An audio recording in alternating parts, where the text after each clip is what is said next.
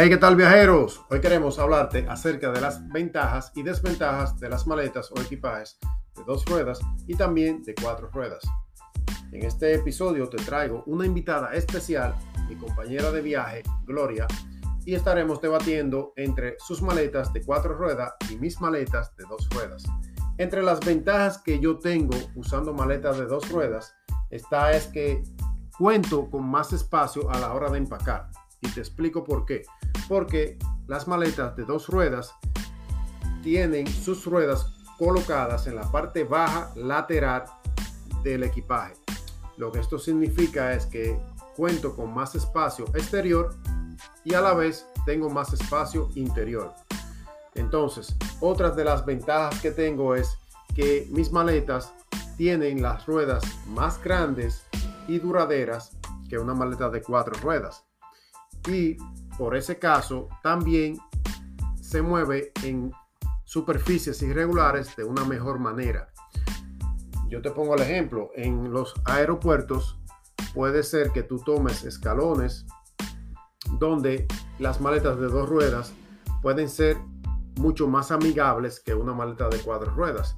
Y también en situaciones cuando tengas que andar en superficies donde hay desniveles y también en superficies donde hay huecos o también si, si tienes que salir a la calle, tus maletas de dos ruedas, como tienen la rueda más grande, pueden desplazarse de una mejor manera.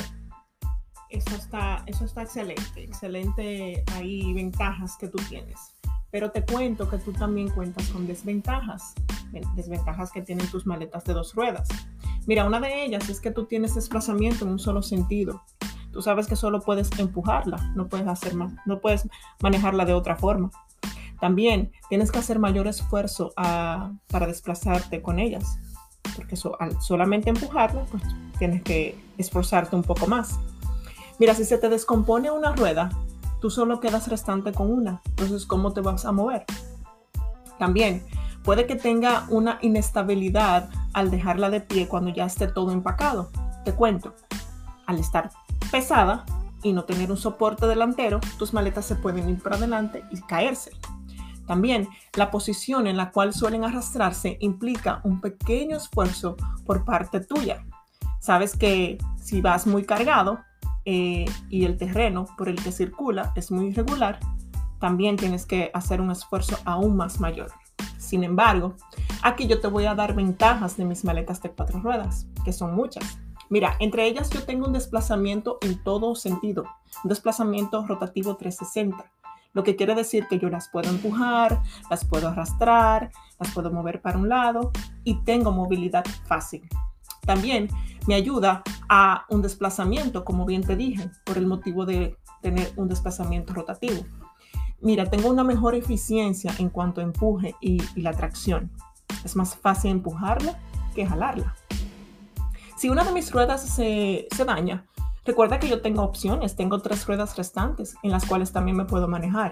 Otra cosa también es que noten que algunas maletas de cuatro ruedas en vez de cuatro traen doble ruedas, lo que implica ocho. Así que aún así, si pierdo una rueda, sigo teniendo una movilidad mucho más fácil que tus maletas de dos ruedas. También hay que destacar que hay equipajes de cuatro ruedas en los que cuando estás todo empacado y ya todo está bien, ya listo para viajar, tú las puedes dejar paradas en una posición y ellas no se van a mover, no se van a caer de lado, no se van a caer para atrás ni para adelante, por el soporte que mis ruedas le da a mi equipaje. Hay algunas desventajas que he notado también en las maletas de cuatro ruedas. ¿O sí? Claro que sí. A ver, dime. Una de ellas es que tu exterior, el espacio que tienes para empacar es mucho menor que la de dos ruedas. ¿Por qué? Porque tus ruedas, como son cuatro, representan más espacio en la parte de tu maleta y eso hace que yo pueda llevar más cosas que tú. Ahora, el movimiento que tienes está espectacular, ya que te puedes mover en diferentes eh, direcciones. Pero hay veces que tienes que maniobrar. el pero. hay, hay veces que tienes que maniobrar con, sus, con superficies irregulares y eso hace que tu maleta sea inestable. Por ejemplo, tu maleta, dependiendo como tú la, la deslices, si tú la tienes que subir por unos escalones, tu maleta va a tomar una posición inclinada. Y eso, como tus ruedas están debajo y no en la parte lateral de atrás, hace que tus maletas puedan obtener raspaduras en los laterales. También algunas maletas de cuatro ruedas, a la hora de tú girarla o de tú desplazarte, tú te puedes encontrar con otra superficie que, tengas que hacer maniobras y como son cuatro ruedas, se te va a hacer un poquito más difícil de poder maniobrarla. Ahora, cada una de las maletas, tanto de dos ruedas como de cuatro ruedas y otro tipo de equipajes, tienen sus diferencias entre sí. Así es, así es. Ahora, por ello, cada una se debe adaptar a tus necesidades. Y al gusto también. y al gusto de las personas. Entonces, ¿cuál de estos equipajes tú como viajero prefieres? ¿Prefieres cuatro ruedas o prefieres dos ruedas? ¿Cuál equipaje se adapta a ti y a, y a lo que te gusta? Al, al terreno en el que andes. Comenta debajo, déjanos saber tus preferencias. Haznos preguntas para poder ayudarte con esa inquietud. Estamos aquí para servirte. Así que nos vemos en el próximo episodio. Bye bye. Bye.